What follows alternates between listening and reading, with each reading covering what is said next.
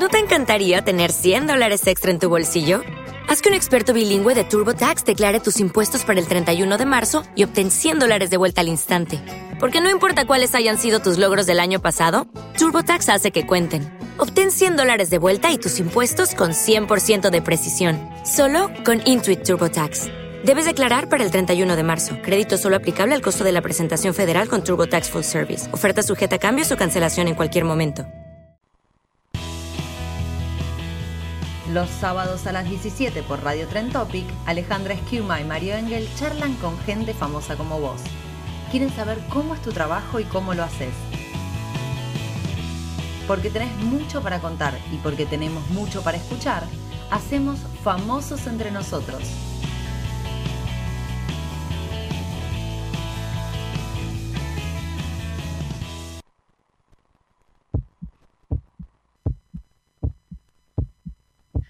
Hola Fen, ¿cómo están? ¿Cómo andan? Bueno, otra semana más acá volviendo al Zoom. Eh, y hoy, hoy tenemos un invitado, bueno, va a ser una charla buenísima porque es la primera vez que tenemos un ingeniero ambiental y según creo es la segunda vez que tenemos a un ingeniero. Eh, wow, un montón de temas desde, no sé, el cambio climático, el agua, parva de temas de los cuales no tengo idea. Vos, Ale, hola Ale, ¿cómo estás? Hoy no te escuchamos, Ale. No te estamos escuchando. A ver, ahora. Ops. Bueno, eh, hasta que se arregle este, lo, de Ale, eh, supongo que ella tampoco sabe este, demasiado este, del tema de el cambio climático y, de lo ambiental. A ver, Ale, ahora. Hola, ¿se escucha? Ahora sí. Ay, pero qué bueno. Bueno, estaba diciendo que la verdad no sé nada del tema, de manera que no quiero demorarme ni demorar a la audiencia. Eh, quiero presentarlo. Estamos con el ingeniero ambiental Jorge Auyelo y le voy a dar la bienvenida. Hola. Hola Ale, hola Mario, buenas tardes. ¿Cómo están? Muchísimas gracias por la presentación, los elogios desmedidos. Y, bueno, yo conozco un pedacito así, se imaginan que el tema es enorme, gigantesco, y ojalá, bueno, esta tarde podamos entretener a, la gente que, nos escucha este, con ese poquito que tenemos este, de un infinito, de, un universo infinito para conversar. Claro, Bueno, ese poquito para nosotros es enorme. Este, Jorge, eh, empezamos por el principio. ¿Cómo empezaste? ¿Por qué ingeniero ambiental? Bueno, es, es una historia, eh, eh, como siempre, la historia menos pensada. Desde chiquito a mí me gustaba, siempre me gustó la ciencia. Este, prueba de ello es todavía el techo de la cocina de la casa de mi mamá, donde si van les va a mostrar el techo de mi primer jueguito de química y el experimento que terminó explotando y volando contra el techo.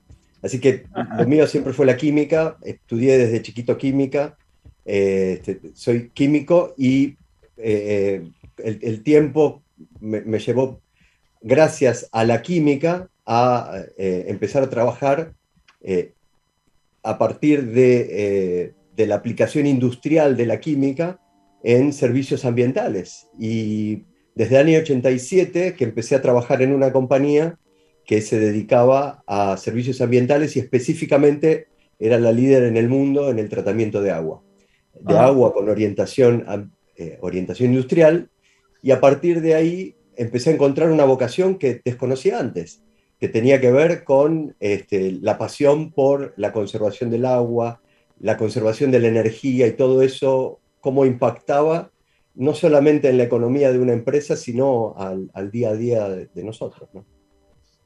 Claro, claro. Eh, ¿qué, ¿Qué es este agua con orientación industrial.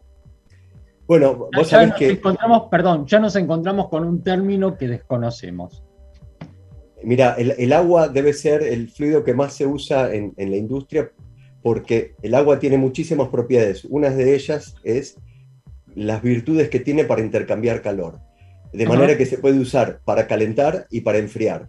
Y para hacer eso necesitas circular por cañerías, que normalmente son de acero, y esas cañerías empiezan a tener el efecto de esa agua, que puede ser el más conocido, que es el que ustedes tienen en, las canillas, que tiene que ver con el sarro, la incrustación de, calcio, de magnesio en cañerías, y el de la oxidación, eh, eh, mm. la corrosión de las cañerías.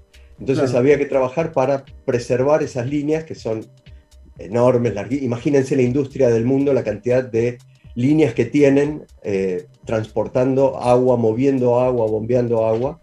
Este, y el primer, el primer interés que tiene la industria es, primero, en preservar todas las inversiones que han hecho en todas esas cañerías este, para mantenerlas. Este, y en segundo lugar, evitar que se incrusten, porque una cañería que transmite calor con agua, si está incrustada, y ustedes deben, deben tener referencia de una pava incrustada, el calor no se transmite igual, hay pérdida de energía. Entonces, se gasta muchísimo dinero para generar energía en una caldera o en cualquier fuente térmica y se desperdicia a la hora de transportarla y de transferirla por esas cañerías.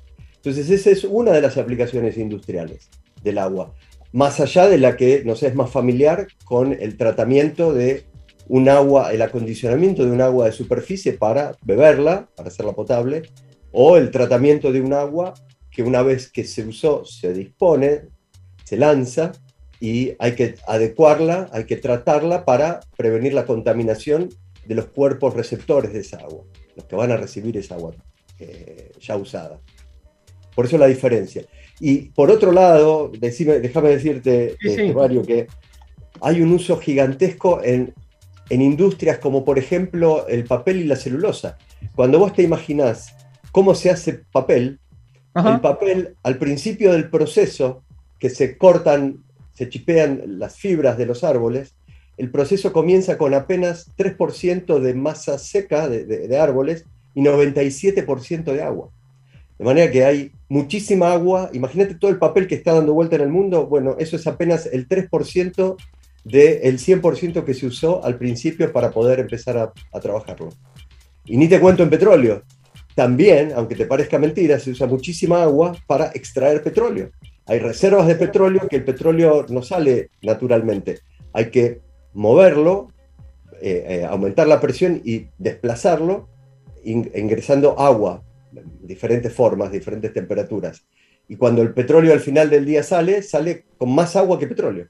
Y hay que separarlo y hay que tratarlo. Ese es el, aspecto industrial del agua. Ajá. A ver, Ale, me parece, no, no te estamos escuchando, Ale. No, no te estamos escuchando. A ver si, si podés este, arreglar el, tema del micrófono. Eh, mientras tanto, eh, y es mucha cantidad de agua. Es muchísima. Vos pensás que, eh, como te digo, este, cualquier fábrica común de, de, papel produce, no sé, 2.000 toneladas por día. Este, y, eso es apenas el 3% de lo que entró en, agua y, materia seca, es decir, agua y árbol. Este, por eso digo, hay, una, hay un aspecto industrial que tiene que ver, si, vos empezás a, buscar, se llama la huella hídrica. Eh, si vos empezás a buscar, podés googlear huella hídrica para la producción de cosas y te sorprenderías ver que a lo mejor para producir un kilo de carne, hacen falta al menos 100 litros de agua. Eh, oh, para producir muchísimo. a lo mejor un litro de Coca-Cola precisas dos o tres litros de agua. Es decir, hay una huella hídrica que tiene que ver con la producción de los bienes que consumimos. Uf, no, no, tampoco, Ale. Nosotros le contamos a nuestros oyentes que nosotros la tenemos a Ale a la vista y nos está diciendo se escucha, se escucha y no, no la escuchamos lamentablemente. Eh, pero bueno, sigo, sigo preguntándole. Eh, Judy was boring. Hello. Then Judy discovered chumbacasino.com. It's my little escape. Now Judy's the life of the party. Oh baby, mama's bringing home the bacon. Whoa, take it easy Judy. The Chumba life is for everybody. So go to ChumbaCasino.com and play over 100 casino style games. Join today and play for free for your chance to redeem some serious prizes. Ch-ch-chumba. ChumbaCasino.com. No purchase necessary. Void where prohibited by law. 18 plus terms and conditions apply. See website for details. With the Lucky Land slots, you can get lucky just about anywhere. This is your captain speaking. Uh, we've got clear runway and the weather's fine, but we're just going to circle up here a while and uh, get lucky. No, no, nothing like that. It's just these cash prizes add up quick. So I suggest you sit back, keep your tray table upright, and start getting lucky. Play for free at LuckyLandSlots.com. Are you feeling lucky? No purchase necessary. Void where prohibited by law. 18 plus terms and conditions apply. See website for details. De, eh, esperemos que se, que se arregle prontito esto. ¿Y, ¿Y de dónde sale esa, agua, Jorge? Bueno, de nuevo, depende, si hablamos de la industria, depende del origen, depende de, de dónde esté ubicado el centro productor. Como te decía, yo te había dicho de mil litros de agua, eh, eh, recurriendo a machetes, para producir un kilo de carne vacuna hacen falta por lo menos 13.000 litros de agua. Eh, un kilo de arroz, 3.000 litros de agua. ¿De dónde sale esa agua? Bueno, generalmente tenés fuentes superficiales y además fuentes superficiales a ríos, eh, arroyos, eh, lagunas.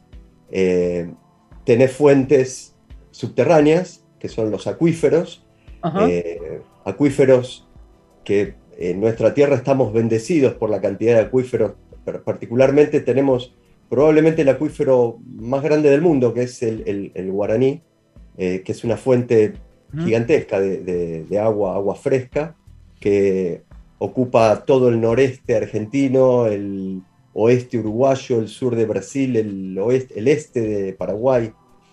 Para que te des una idea, ese acuífero, ese acuífero guaraní le podría dar de, de, tomar agua a toda la población del mundo durante dos años, este, uh. 200 años. Durante 200 años, con el acuífero guaraní le podemos dar de tomar agua a todo el mundo. Es, eh. es impresionante.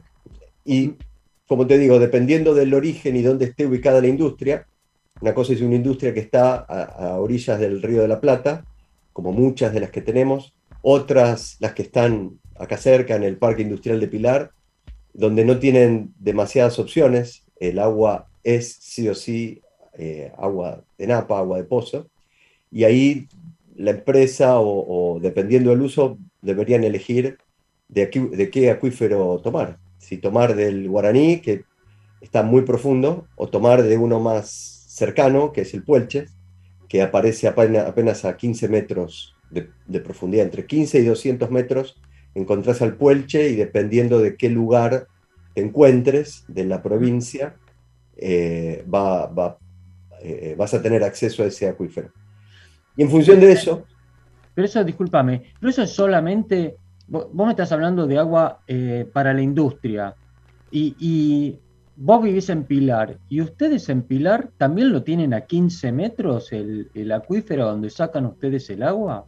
Sí, vos sabés que está a 15 metros y, y, y también lo tiene a 15 metros el conurbano, eh, el conurbano bonaerense.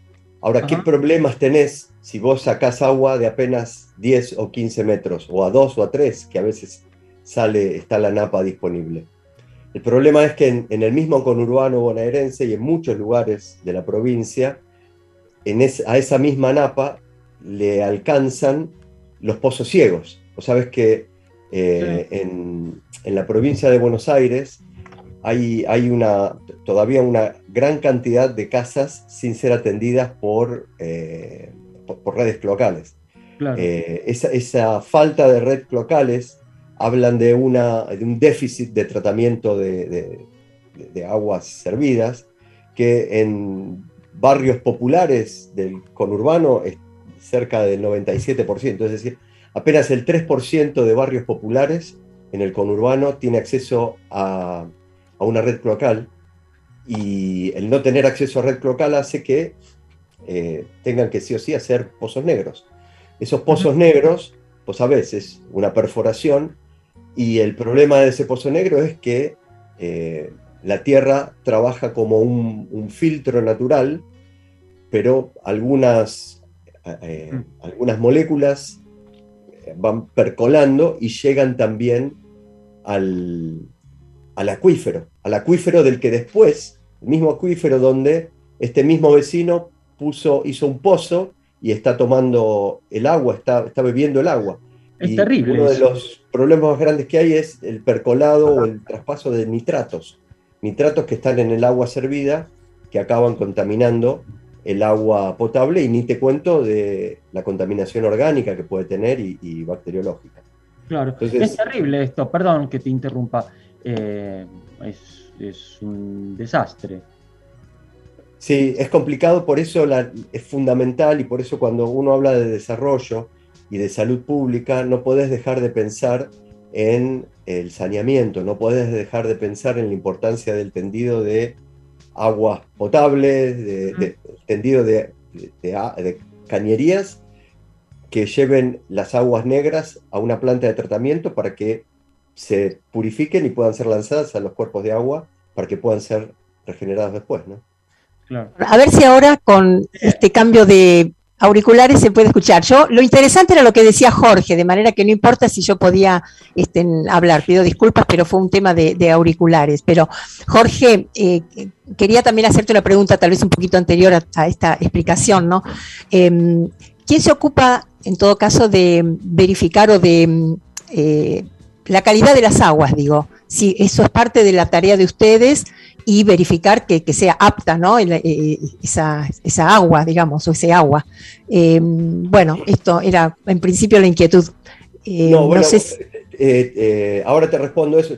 mi trabajo, un poco al comienzo, no lo mencioné Mario cuando me hiciste la pregunta, pero yo trabajo por una empresa privada, una empresa que soy el, gerente para América Latina de la división Aguas y Energía, este, y mi trabajo este, tengo la fortuna de tener un trabajo que me permite ayudar a la gente que tiene estos problemas a resolverlos, este, eh, especialmente en el área industrial, donde estos problemas de contaminación aparecen todo el tiempo y em, mi equipo trabaja en resolver esos problemas y específicamente en la industria están urgidos por resolver estos problemas. ¿Por qué? Porque hay autoridades de control en la provincia de Buenos Aires, a nivel ministerio, en general, hoy hasta los municipios tienen poder de policía este, para hacer inspecciones en, eh, los lugares donde eh, se lanzan las aguas tratadas y poder verificar la que,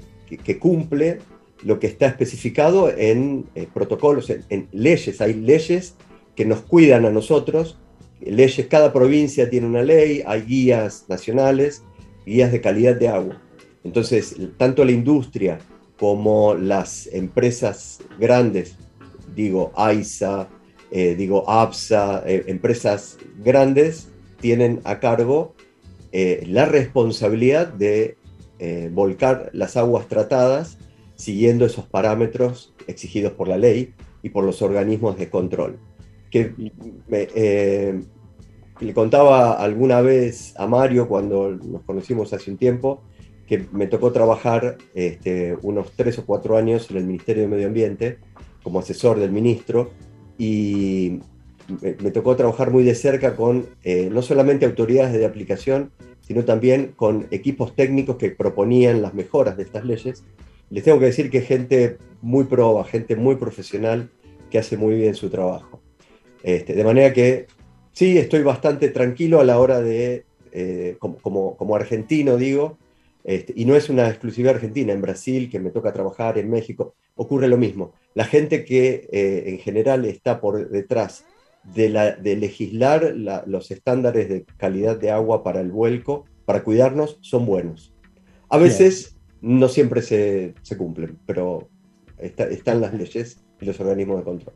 bien. Bien, eh, estamos hablando con el ingeniero ambiental Jorge Augelo y tenemos que ir a un corte. Jorge, Vamos al primer corte con este, una pregunta gancho. Mitos de la profesión. Eh, no sé cuál de los dos. Eh, vos recién, este, recién hablabas al principio de, em, de, la cantidad de agua que se necesita para, eh, para hacer hojas, para hacer una resma, ¿no?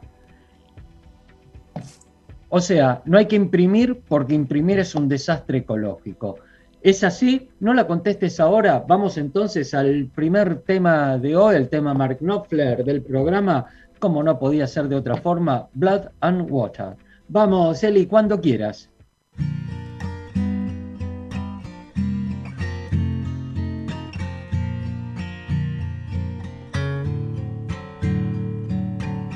Blood and water. Bound to overflow.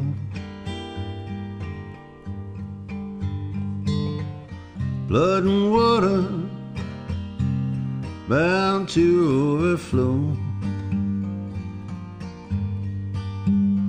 Well, there's no more high water, but the old man's just waiting, I know.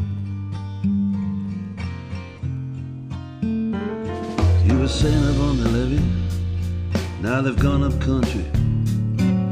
They won't do nothing for you now, don't go asking me, they're gone. It's all over here. Sometimes I'd see her passing with the evening coming on. I've seen you on her pathway, I've seen you at dawn. Over yonder at that empty shack.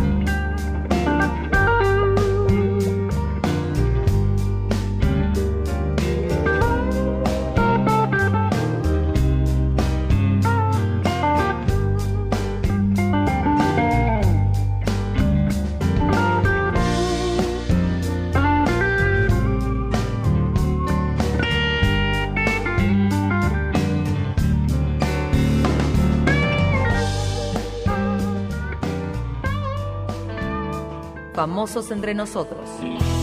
Porque todos tenemos algo para contar.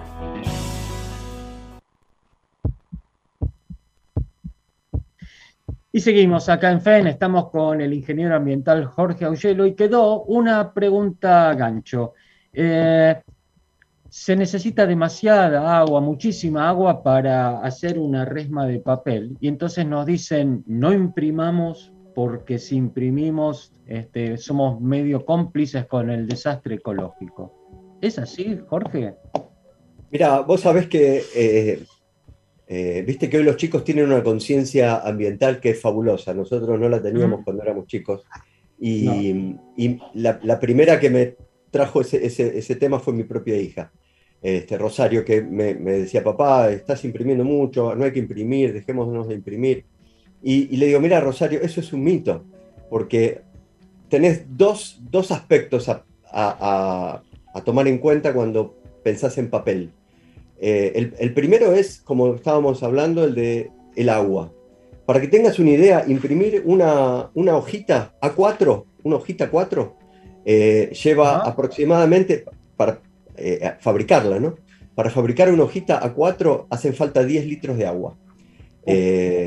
Así que es, una cantidad, vos fíjate que en una resma vienen 500 hojas, multiplica, multiplica eso por 500, estás hablando de 5.000 litros de agua para una resma de papel.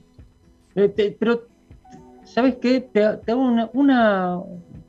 Eh, algo que no, eh, no entiendo. El agua que utilizás para, este, para hacer una resma, ¿se pierde? ¿Va a otro lado? ¿Se transforma? ¿Qué, pasa con ese agua? Qué buena, qué buena pregunta, qué buena pregunta. Qué buena pregunta, este, Mario. Este, y, eso, y eso me lleva a, este, a un punto más. Vos sabés que yo no sé si somos todos conscientes que eh, la, materia se conserva, no se crea materia, la materia se, conserva y se transforma. este, el agua que usamos, el agua que bebemos, el agua con la que estamos tomando mate, es la misma agua que existe hace 200 millones de años. Este, es probable que el agua que te estás tomando ahora eh, la haya tomado San Martín cuando estuvo por acá. Es decir, es la misma agua, no, no cambia. El, agua se va transformando, se, vos regás alguna planta, eso eh, eh, se evapora, va a parar, o, se quema una leña, cuando producto de una combustión hay dióxido de carbono, monóxido de carbono y agua, esa agua vuelve al ciclo del agua y es un ciclo cerrado del agua. En el caso de la fabricación de papel no es diferente, esa agua, y, voy a insistir con el caso del papel porque a lo mejor es el más fácil de entender. Eh, cuando vos tenés que hacer una hoja de papel, la arrancás de el del tronco, chipeado, chiquitito, astillado, este, y agua y algunos aditivos. Este, eso eh, se cocina y va a parar a una máquina de papel que termina eh, termina generando esa hoja que, consumimos. Te, estoy reduciendo eh, eh, a, lo más simple posible el proceso de producción de papel. Tenés entonces dos materias primas, el agua y donde aparece el mito que, siempre los chicos traen a colación y que aparecen en, los, en los, mails que te dicen, eh, cuide los bosques, no imprima. Bueno, de, nuevo, desde el punto de vista del agua, el agua se transforma, no se destruye, vuelve al ciclo de una u otra manera. Este, porque esas papeleras son responsables por tratar apropiadamente esa agua para verterlas, volcarlas a los, cauces de receptores. Y el, otro componente, que es el árbol, el segundo mito, digo, hoy en día no se fabrican más las papeleras que hoy operan, no, no, no trabajan en el vacío, son papeleras que producen sus propias maderas eh, y para eso tienen que certificarlas y para eso es como criar ganado. Tienen que criar su bosque, tienen que certificar su bosque y eh, consumen de lo que plantan, de lo que ellos mismos plantan. Y si vos mirás eh, cómo operan las grandes papeleras, ellos tienen enormes superficies plantadas de, por ejemplo, eucaliptus, que van cortando, van tienen etapas, las tienen por ahí en cinco o seis ciclos. Y vas a esos campos y vas a ver a esos bosques y tienen distintas alturas de eucaliptus. Porque van talando los más grandes y a medida que van talando los más grandes van creciendo los más chicos y van usando esas mismas maderas que ellos mismos van plantando. Hoy la producción de papel es muy responsable y está certificada en, en las empresas serias y en las que hacen el gran volumen del papel. Por eso digo que ese acaba siendo también uno de los mitos. Como eh, también lo fue, y no quiero entrar en polémicas porque me voy a comprar un lío, el de las plantas de Uruguay. ¿no? Eh, eh, justamente mi, mi tesis en, en, la universidad tuvo que ver con la pastera de Uruguay. Y pudimos demostrar que si bien genera efluentes y genera residuos, esos residuos son biodegradables y el mismo ambiente los puedes transformar. A la, digamos, la cantidad de efluentes o los desechos que esa industria produce, los produce de tal manera que pueden ser eh, aceptados y degradados por el ambiente. De nuevo, y como ambientalista te lo digo, hay muchos mitos y nuestro mayor desafío es poder balancear el desarrollo humano con el desarrollo industrial y nuestra prosperidad como especie. ¿sí? Seguir avanzando, seguir creciendo como especie próspera, generando riqueza y eso balanceado con un, un, equilibrio con el medio ambiente. Y ese es nuestro trabajo, el de los, el de los ingenieros ambientales. Jorge, y yo te pregunto, ¿cómo se, ¿cómo se mide la escasez de agua y en todo caso en qué se traduce la escasez del agua? Excelente, mira, te voy a contar algunos ejemplos. Eh, año 2005, 2000, entre el 2005 y el 2009. Si vos vivías en Bahía Blanca, eh, vos sabés que la ciudad de Bahía Blanca está abastecida unos 300, 400 mil habitantes. Judy was boring. Hello. Then Judy discovered ChumbaCasino.com. It's my little escape. Now Judy's the life of the party. Oh, baby, mama's bringing home the bacon. Whoa, take it easy, Judy. The Chumba life is for everybody. So go to ChumbaCasino.com and play over 100 casino style games. Join today and play for free for your chance to redeem some serious prizes. ChumbaCasino.com. No purchase necessary. Void where prohibited by law. 18 plus terms and conditions apply. See website for details. With the Lucky Land slots, you can get lucky just about anywhere. This is your captain speaking. Uh, we've got clear runway and the weather's fine, but we're just going to circle up here a while and uh, get lucky. No, no, nothing like that. It's just these cash prizes add up quick. So I suggest you sit back, keep your tray table upright, and start getting lucky. Play for free at LuckyLandSlots.com. Are you feeling lucky? No purchase necessary. Void where prohibited by law. 18 plus terms and conditions apply. See website for details. Eh, obtienen agua, agua potable, eh, de un solo lugar, el dique de eh, Paso de las Piedras. El dique Paso de las Piedras históricamente ha sido un dique abundante, lleno de agua. Año 2005, año 2010, empezó a haber merma en las precipitaciones, la gente seguía consumiendo, Bahía Blanca seguía consumiendo, a un ritmo, Bahía Blanca consumiendo agua a un ritmo de 600 litros por habitante por día, 600 uh -huh. litros por habitante por día, la Organización Mundial de la Salud o la ONU establece que podemos vivir con 150 a 200 litros por persona por día. 200 ya es eh, eh, clase media para arriba, digamos, eh, sin cuidar demasiado el agua. En Buenos Aires estamos más o menos en los 300, en lugares como Pilar estamos en los 500, 600, provincia de Buenos Aires 300.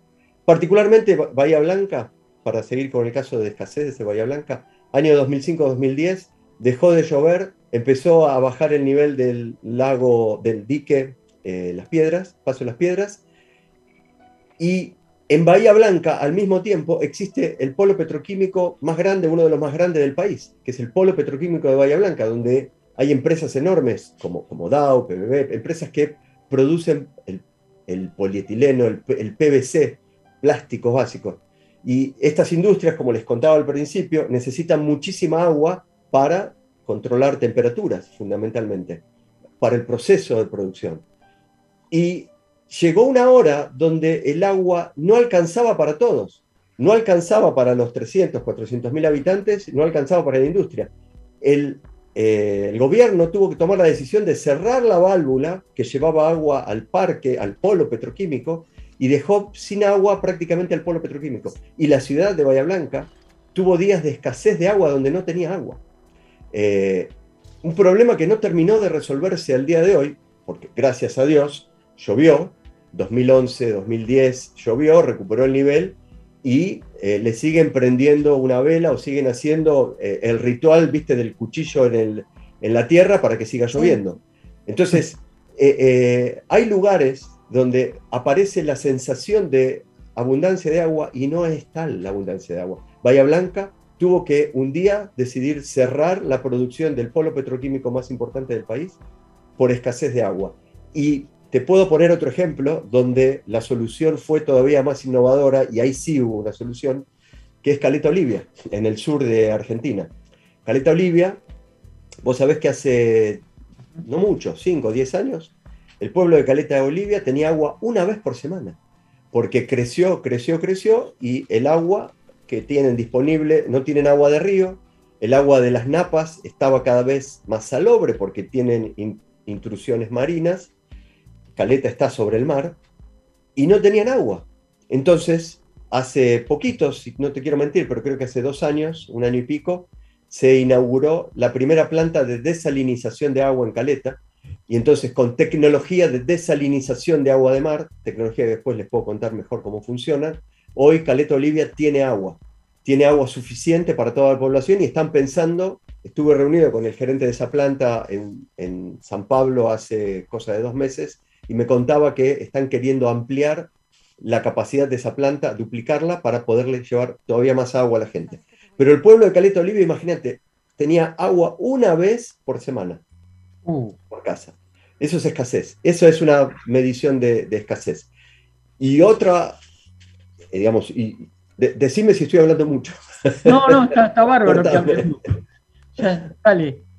No, entonces te decía que. Y vamos a un corte. Otro ejemplo de escasez, eh, San Pablo, año 2000, te voy a decir, año 2011, 2012, me invitaron a dar unas charlas en San Pablo, justamente para empezar a evaluar la posibilidad de reusar agua. Ciudad de San Pablo, 19 millones de habitantes. Toda la línea de obtención de agua, ustedes saben que San Pablo está a 600 metros de altura, toda el agua que se provee, que, está provista en la ciudad de San Pablo, se obtiene de reservorios, distintas represas que están alrededor de San Pablo. Represas que funcionan con la lluvia. Si vos vas a San Pablo, vas a ver que llueve todo el tiempo, especialmente llueve mucho a partir de septiembre, octubre hasta marzo, llueve todo el tiempo. Eh, bueno, hubo dos o tres años donde no llovió todo lo que solía llover y las represas empezaron a llegar a niveles de 5, 6, 3%. La población de San Pablo estaba en, llamas, estaba crítica porque no tenía acceso al agua. San Pablo. Bueno, empezaron a, se dieron cuenta tarde y empezaron a trabajar en proyectos de reuso de agua. Uno de los proyectos más grandes del mundo, la cuarta planta más grande del mundo, la mayor de América Latina, se llama Acuapolo, está en San Pablo y es eh, un proyecto de reuso de aguas negras, es decir, colecta todas las aguas servidas de una parte de, San Pablo, el ABC de San Pablo, las trata y las manda a otra planta mucho más moderna para tratarla y reusarlo, reusarla en el polo petroquímico más grande probablemente de San Pablo, este, que, es, el, polo petroquímico del ABC, y hoy ese polo petroquímico es abastecido 100% con agua de reuso que antes fue agua cloacal. Y hoy están avanzadas legislaciones a las que me, tocó ayudar a generar esas legislaciones, a proponer ideas en esas legislaciones de San Pablo, para poder reusar esa agua. Eh, hay dos tipos de reuso para hacerlas potables. Eh, imagínate beberte el agua que antes fue agua negra, el agua de tu inodoro. Y hoy hay tecnologías como la que está usando Singapur, donde a partir del agua de inodoro puede producir agua potable de excelente calidad en San Pablo no se animaron a tanto y están haciendo recarga de mananciales con esa agua. Entonces las mandan a los, las tratan, hacen reposición de manantiales y ahí sí toman de esos manantiales y potabilizan. Reuso secundario se llama. Ah, bien, bien. es súper interesante. Muy interesante. Nos estamos, este, nos estamos eh, asomando a, un mundo que nos, resulta este, muy, muy desconocido y que, y que, por ahí nos hemos preguntado todos, eh, la reutilización del agua. Eh, esto me hace acordar, y, y te dejo la inquietud, la, la contestás después, al sistema que usan los astronautas, ¿no? En la estación este, espacial, en, en las naves. Pero no, no la contestes ahora. Vamos entonces al segundo corte. Natalie Pérez y lluvia, para seguir hablando del agua. Vamos, Eli, cuando quieras.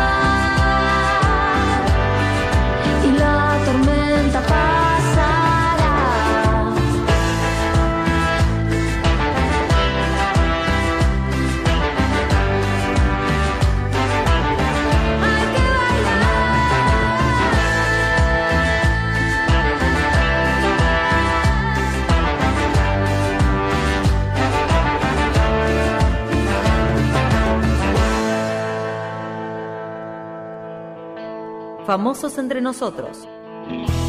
Porque todos tenemos algo para contar.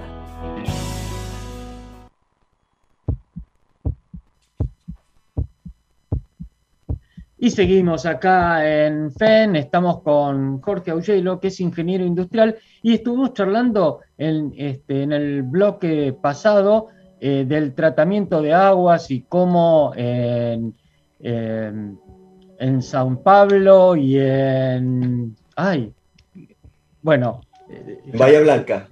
en Bahía, no, eh, en, ay, en, en Asia, en Singapur.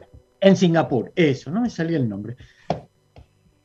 Bueno, este, eh, cómo trataban las aguas negras, las aguas que muy claramente nos contó Jorge son las que van por el inodoro, desde el inodoro a, algún lugar, y se nos ocurrió pensar qué pasaba entonces con, con los astronautas? ¿El tratamiento de aguas es el mismo? Porque no pueden llevar demasiado tanque de agua porque eso pesa mucho. No, mira, no conozco el detalle eh, de, la, de toda la gestión del agua del astronauta, pero sí te puedo decir que la forma en que eh, el agua es tratada, se puede obtener agua ultra pura a partir de este, la orina. Cuando te hablo de agua ultra pura, hoy hay tecnologías de membranas. Son parecidas a las membranas que se usan para ah, eh, la diálisis. Son membranas de ultrafiltración, llegan a, separar eh, cualquier, eh, cualquier sólido en suspensión es completamente separado. Entonces son, son distintas fases de separación. La primera fase, que tiene que ver con la de la ultrafiltración, separa cualquier tipo de sólido en suspensión. Eh, la siguiente tiene que ser una fase más fina todavía de separación. Y ahí vienen las membranas de ósmosis inversa, generalmente se usan. Las membranas de ósmosis inversa consiguen separar a nivel a- a- atómico, Ah, a nivel atómico. Separan eh, átomos eh, eh, de una carga, de dos cargas, eh, y cualquier cosa mayor la rechazan, de manera que lo que sale a la salida de una ósmosis inversa es agua pura con trazas de alguna impureza. Y la tercera fase de agua, para tener agua ultra pura, es la electrodeionización. Entonces, la electrodeionización también es un proceso que al agua termina separando los iones eh, monovalentes, los que tienen una sola carga, como el sodio, por ejemplo, eh, terminan separándolos en una mezcla de eh, carga y resinas. De manera que lo que sale es agua ultra pura, no tiene trazas de absolutamente nada. Este, y eso se puede hacer a nivel industrial o se puede hacer en una cajita de este tamaño. Este, de manera que la tecnología hoy nos permite, por eso te decía que se- cada vez más se difunde el reuso del agua, está más al alcance de la mano el reuso del agua, y por eso yo prefiero, si vos me preguntás, ¿preferís tomar agua de, un río, este, de, de la cordillera, o tomar agua este, de Singapur? Y te digo que es mucha más segura el agua de Singapur, porque tiene por lo menos ocho barreras de separación y de protección que la de, que baja de la montaña no la tiene. Cada vez como más filtros, más filtros, más, Más filtros. filtros y más. En una, en una expresión un poco más este, vulgar, no tan técnica como... como- Hasta el como átomo, nos- créeme, Ale, hasta el Sí, átomo. claro. Jorge, eh, bueno, siempre le decimos a nuestros oyentes que en, en los cortes se continúa la charla tan interesante que yo quisiera que contaras al aire lo que nos contaste en los cortes y en el corte sobre lo que se está viviendo en cuanto a la problemática del agua en España, en Texas, nos contaste. Sí, les contaba que cuando uno piensa en agua, arrancamos hoy la charla hablando de, de las aplicaciones industriales del agua, pero la, la verdad es que el mayor consumo de agua hoy es en agricultura. Entonces, países eh, como Argentina estamos bendecidos porque nos llueve todo el tiempo.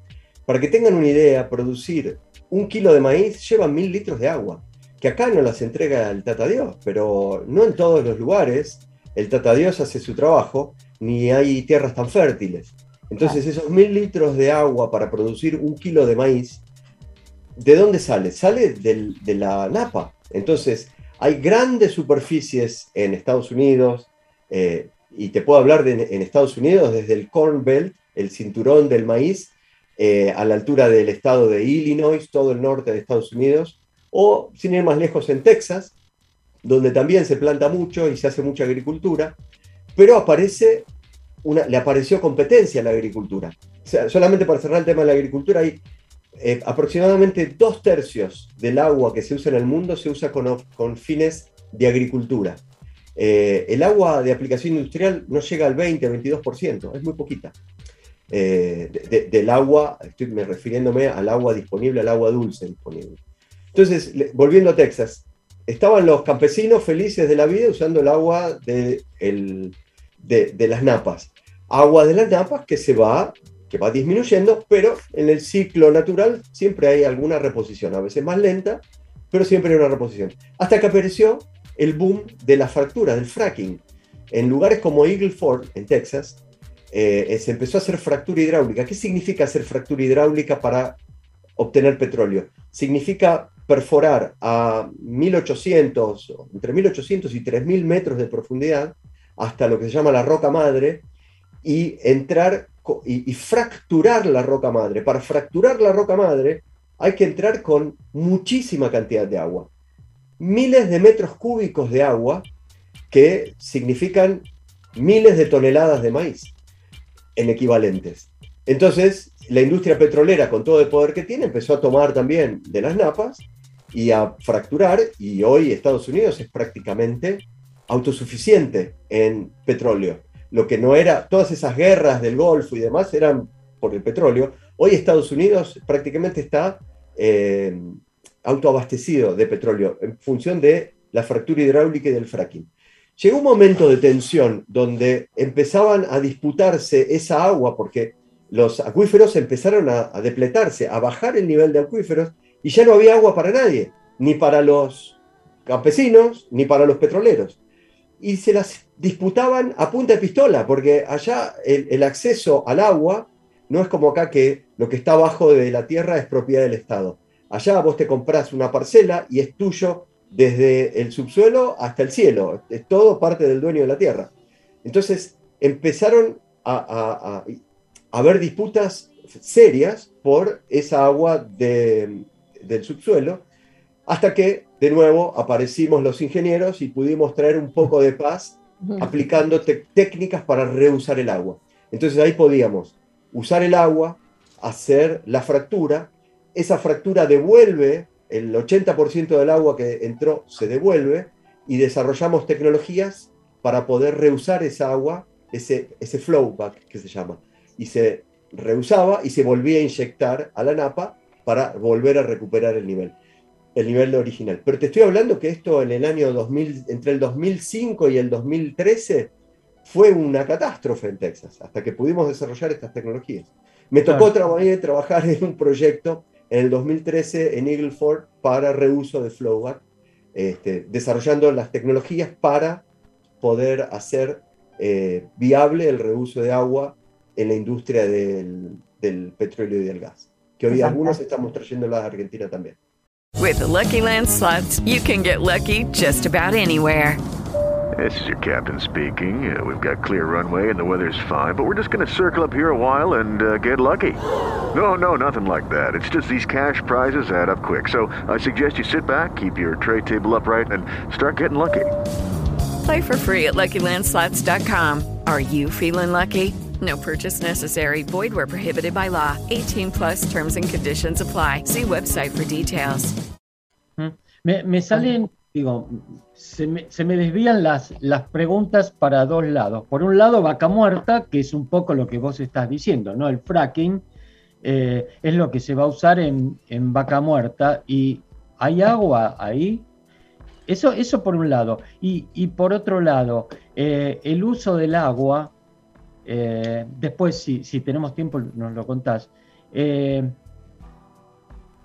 la otra vez me decías, en- esa vez que nos encontramos, que la, el 90 y pico por ciento del agua es este, salada, es de los mares. Wow.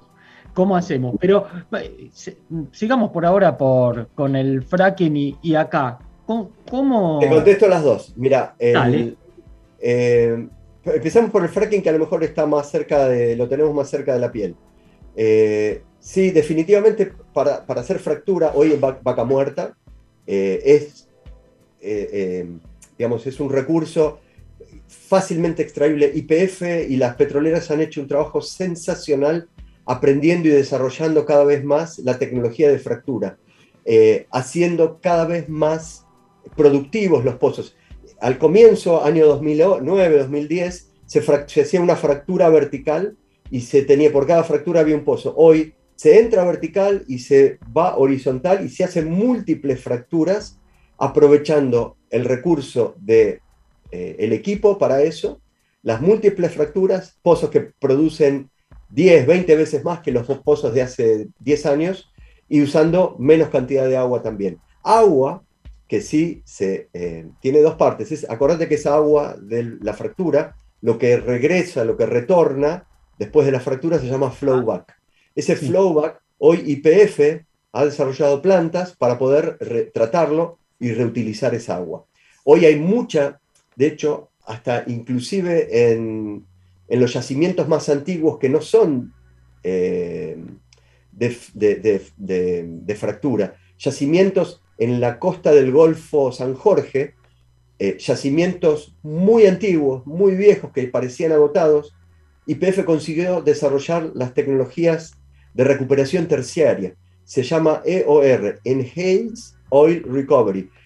Están agregando unos polímeros especiales con mucha cantidad de agua y consiguen extraer petróleo, consiguen sacar un petróleo que es 90% agua, 10% petróleo, separan el petróleo y esa agua va a un tratamiento que vuelve a utilizarse en ese mismo proceso de, eh, de estimulación de pozos. Entonces, sí, cada vez más hay conciencia del reuso y no es eh, una panacea del primer mundo. Nuestra gente, nuestra gente petrolera, IPF, Pan American, está haciendo un trabajo sensacional y están a la vanguardia de ese proceso de fractura y de reuso de agua, lo están haciendo también. Y el otro, si querés, el completo, el de la, del agua salada, efectivamente, el 90, y- vos decís, ¿cómo, puede, ¿cómo podemos hablar de escasez de agua? Si el mar, el, el- Claro. el mundo está lleno de agua, 97% del mundo es agua, ¿cómo puede ser? Bueno, pasa que sí, 97% del mundo es agua, pero de todo el agua disponible en el mundo apenas el 3% es agua dulce. Y de ese 3%, más de la mitad está en casquetes polares, está en lugares inaccesibles. Apenas un porcentaje muy chiquitito está disponible en ríos, en lagunas e inclusive en acuíferos.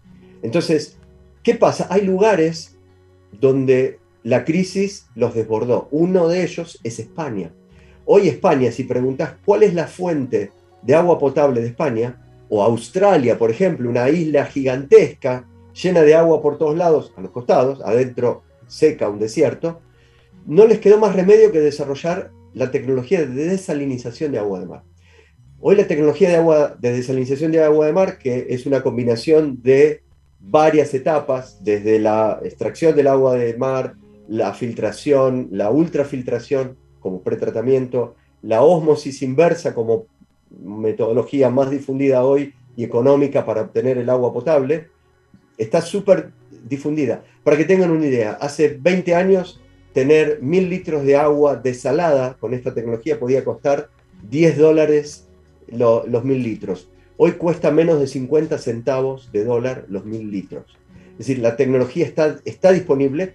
Por supuesto que hace falta una inversión inicial para montar la planta, construir la planta, pero una vez que se construyó, la operación genera agua a menos de medio dólar por metro cúbico, por cada mil litros. Y España está llena de plantas de desalinización.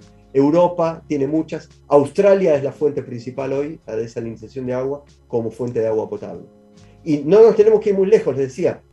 Caleta Olivia, hay un par de plantas más en el sur de Argentina queriendo montarse también. Brasil, el nordeste de Brasil, eh, ustedes piensen en Ceará, eh, estas islas bellísimas de las tortugas, Fernando de Noroña. Fernando de Noroña es un paraíso y no tiene agua, no tiene agua potable, no tiene agua dulce.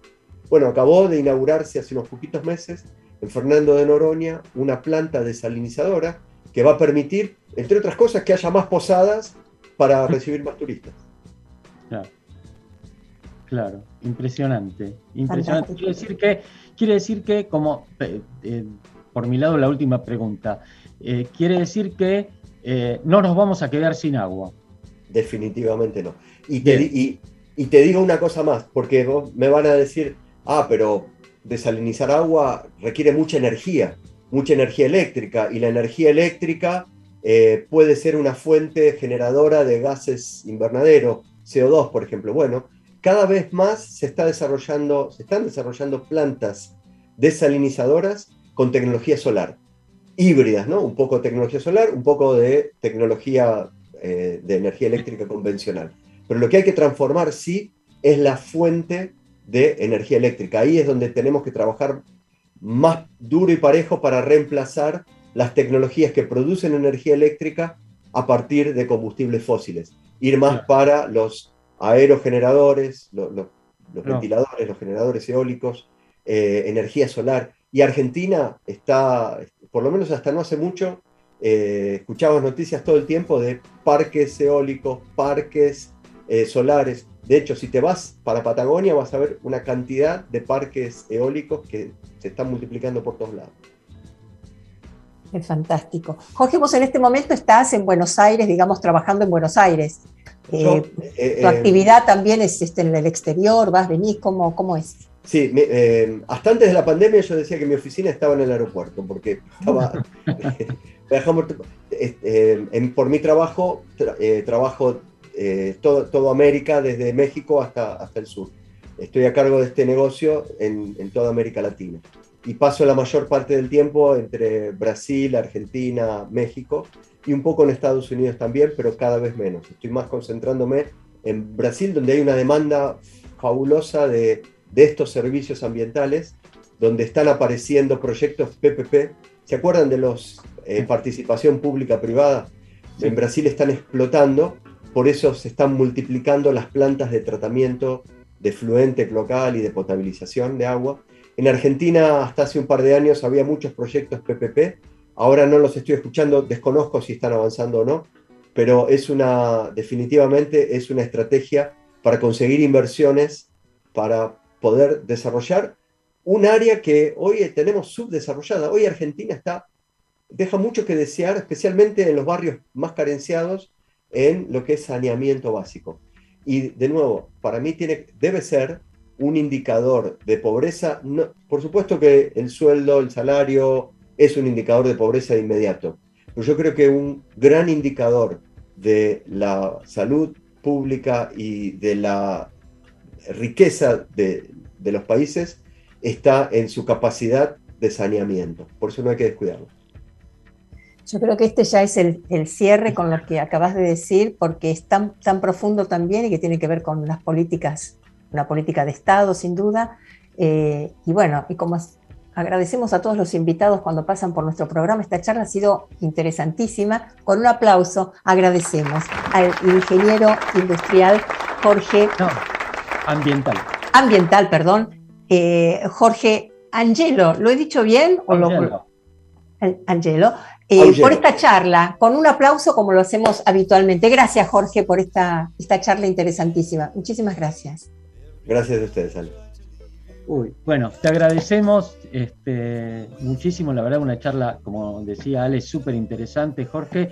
Eh, bueno. agradecemos, agradecemos también a Eliana Gómez, nuestra operadora, a Cristian Carbone y el libro de arte.com.ar y a Alejandro Samaritano y el Cineclub Núcleo.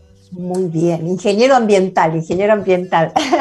Eh, bueno, eh, nosotros nos reencontramos el próximo sábado a las 5 de la tarde en esto que es Famosos entre nosotros por Radio Tren Topic.